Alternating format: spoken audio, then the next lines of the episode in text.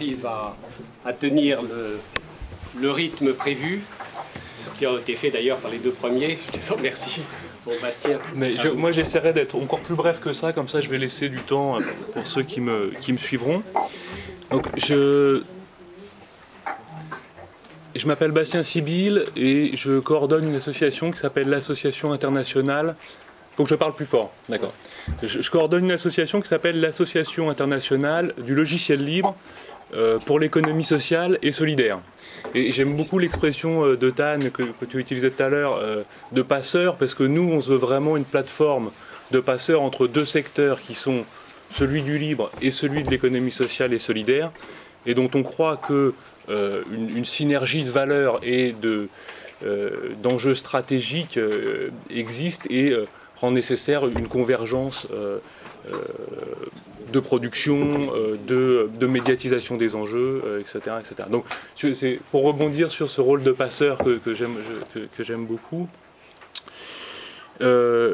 Bon, moi, je, viens peut-être plutôt apporter un témoignage que, d'essayer de théoriser. Je suis moi aussi assez extérieur aux travaux euh, que vous avez pu mener jusqu'à maintenant. Euh, là où je peux peut-être euh, vous apporter quelque chose, c'est encore une fois dans ce rôle de passeur entre ce qui se passe dans l'économie sociale et solidaire d'un côté et ce qui se passe dans le logiciel libre et évidemment l'intervention de, Bernard tout à l'heure qui mettait en lumière, ou en tout cas soulignait l'importance de ces deux secteurs dans vos réflexions font que effectivement je me sens assez bien dans les débats qui sont les vôtres rapidement, peut-être pour le dire, l'Association internationale du logiciel libre, c'est une association qui réunit euh, des, euh, des, entreprises historiques de l'économie sociale et solidaire française et québécoise pour produire euh, du logiciel libre à destination de l'économie sociale et solidaire.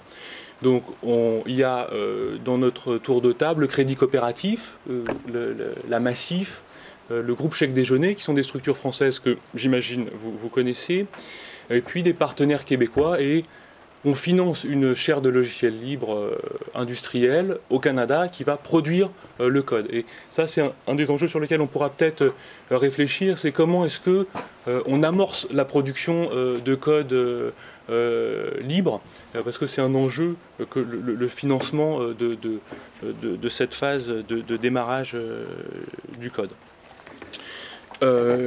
moi, ce que, j'ai fait, en fait, c'est que j'ai noté les questions euh, que, euh, soulevait euh, Bernard qui me semblait intéressante et sur lesquelles je pourrais peut-être avoir quelque chose à apporter. Donc j'en ai noté quatre. Si vous voulez, je, vais peut-être revenir sur ces quatre questions rapidement. et puis ensuite, peut-être par la suite, on pourra avoir une phase de, dialogue plus approfondi. la première, c'est ce que j'ai noté, c'est la différence entre les logiciels libres et les logiciels open source.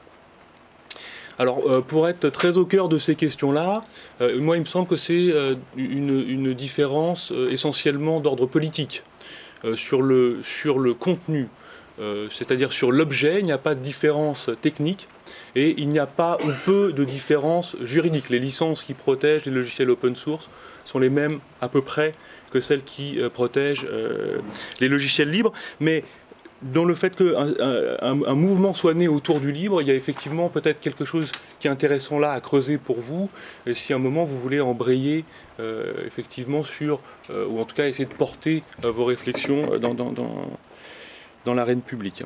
Sur la question du, du, mode de décision au sein des, des projets de, de logiciels libres, c'est une question qui est très intéressante qui a été un petit peu euh, analysé euh, sur le plan académique, mais sur lequel il reste, des, à mon avis, des travaux importants à mener parce que c'est une boîte noire. Moi, pour ce que j'ai pu en voir euh, jusqu'à maintenant, bon, la gouvernance de, euh, des, communautés de libristes, euh, c'est d'abord ça dépend de chacune des communautés et euh, généralement ça fait la part belle à une forme de dictature éclairée venant des, des initiateurs des projets.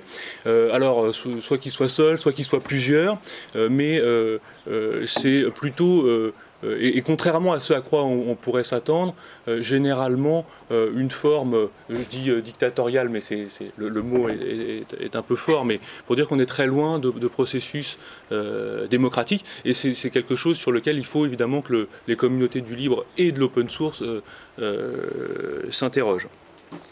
Sur la question du mode de production euh, du, code ouvert, c'est aussi une question euh, qui est très intéressante, qui est très intéressante, je le disais tout à l'heure, euh, dans son financement, parce qu'évidemment les modèles économiques du libre sont des modèles spécifiques et qui fonctionnent bien, je dirais, une fois que le logiciel a été créé, puisqu'on vend du service autour du logiciel, mais par contre dans la phase de création, il y a là des enjeux de financement de la création qui sont extrêmement importants et sur lesquels on n'a pas vraiment de réponse. Pour vous donner un exemple, nous, à l'association. Donc on finance cette chaire de, recherche pour la production du code euh, et ça nous coûte sur 5 ans euh, un million de dollars. Et, évidemment, et s'il n'y avait pas cet apport financier au démarrage, euh, le, produit open source qui, ou, libre qui pourra ensuite être diffusé librement n'aurait pas lieu. En fait, ce qu'on a l'habitude de dire dans le monde du libre, c'est un logiciel euh, libre et gratuit une fois qu'il a été produit. Mais il y a quand même le coût euh, de la production euh, initiale qui est, un, coût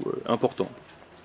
Peut-être une petite remarque sur ce que disait Bernard, sur le fait que le logiciel libre est essentiellement une technologie cognitive parce que les wikis, parce que les technologies web, etc. Bon, je pense que ça, euh, c'est plus vrai aujourd'hui parce que les logiciels libres euh, s'adressent à, tout un tas de besoins euh, qui vont de la gestion de l'entreprise à, bah, dans, la gestion de l'entreprise, le, suivi de la relation client, etc. Donc, ou alors, il faudrait peut-être qu'on précise ce qu'on entend par technologie cognitive, mais je pense qu'aujourd'hui, on, a dépassé ce stade-là.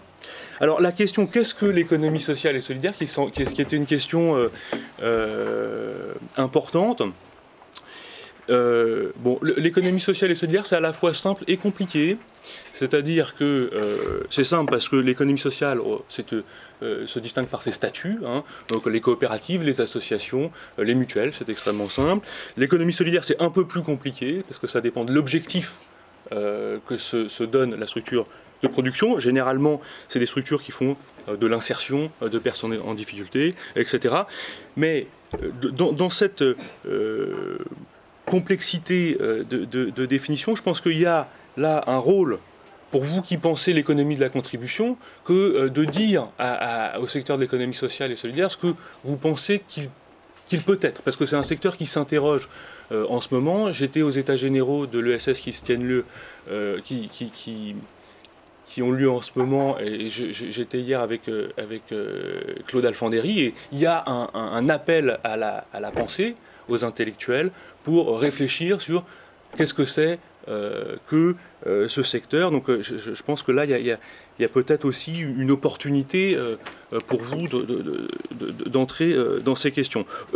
Bon, par contre, sur le, le le fait qu'il n'est pas évident qu'il participe à la déprolétarisation, bon là, je pense qu'on peut en parler, il y a quand même quelques éléments qui, peuvent le laisser penser. Euh, je ne reviens pas sur ce que c'est ce qu'une coopérative, c'est-à-dire un outil de production euh, dans lequel euh, les gens qui travaillent sont les gens qui décident et donc qui ont une capacité à, agir et à décider de ce que fait leur entreprise. je ne reviens pas non plus sur ce que vous appelez de vos voeux, c'est-à-dire la, fin de la dichotomie entre les, producteurs et les consommateurs.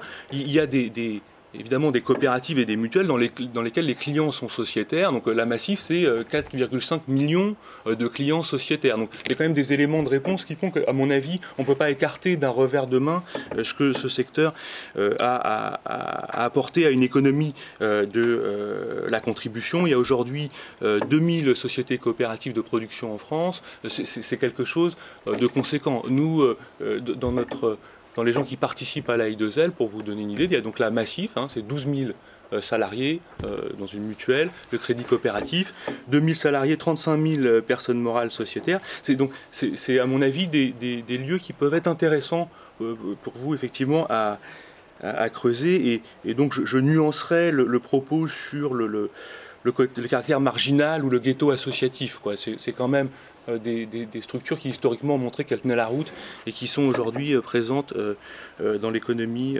française. Donc moi je, suis, je serais très, très heureux de pouvoir réfléchir avec vous plus sur le plan pratique peut-être que sur le plan théorique, euh, plus comme passeur effectivement entre un secteur et puis vos, questionnements. Donc par exemple, euh, tout à l'heure Bernard évoquait la, problématique du, euh, du, foncier. Il y a aujourd'hui une structure qui s'appelle Terre de Liens qui est en train d'être mise en place, qui permet d'acheter des terres pour les rendre les, permettent à des, exploitants euh, qui cherchent à s'installer donc d'avoir des terres. Euh, sur la problématique de l'énergie, il y a une coopérative qui s'appelle Enercop euh, qui, fait aussi de l'énergie alternative et dans, lesquelles, dans laquelle les, clients sont sociétaires. Donc je pense qu'il y a tout un tas d'exemples où on peut essayer d'illustrer les, questionnements qui sont les vôtres par des, des projets concrets et qui, qui vivent aujourd'hui. Voilà, donc euh, peut-être plus sur un, témoignage et sur le, sur le caractère pratique. Merci euh, Bastien. Donc Alain Duez, tu peux euh, venir ici. oui, je pense simplement pour dire à Bastien, je crois qu'on ne conteste pas ce qui se passe dans un domaine, que ce soit associatif, mutuel ou coopératif. Mais notre volonté, c'est que ces milieux, qui sont des milieux de base, euh, puissent aujourd'hui utiliser toutes les deux et, étendre leur périmètre par, j'allais dire, des comportements qui dépassent, euh, euh, j'allais dire, une tradition coopérative. Et je voudrais aussi souligner, Tan a bien connu par exemple une banque qui s'appelait Indo-Suez qui a été absorbée par le Crédit Agricole.